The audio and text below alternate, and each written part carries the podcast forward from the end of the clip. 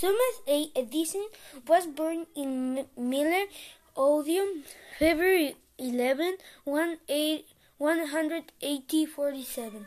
Thomas has one great help. His mother, she she had been a teacher. He greatest wish was her son was the he the he should love knowledge. Thomas had a quick mind.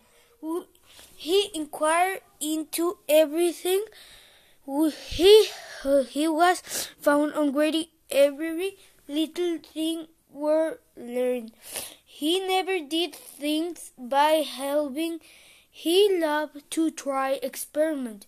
We went to a regular school for all two months. His father and mother were his teachers. His father, to encourage him to read, paid him for every book which he read. But Thomas did not need to be paid to read, for he read with pleasure every volume he could get hold of when when he was ten years old he was reading such books as Gibbon's History of Rome, Hume's History of England, and Sears' History of War.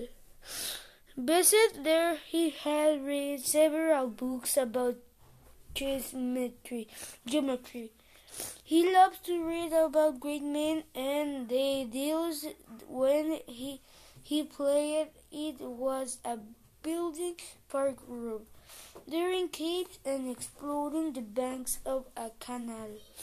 When only twenty years of age, he was obligated to go on the war or earn his own living. He obtained a place on train boy on the Grand Trunk Road in Eastern Michigan.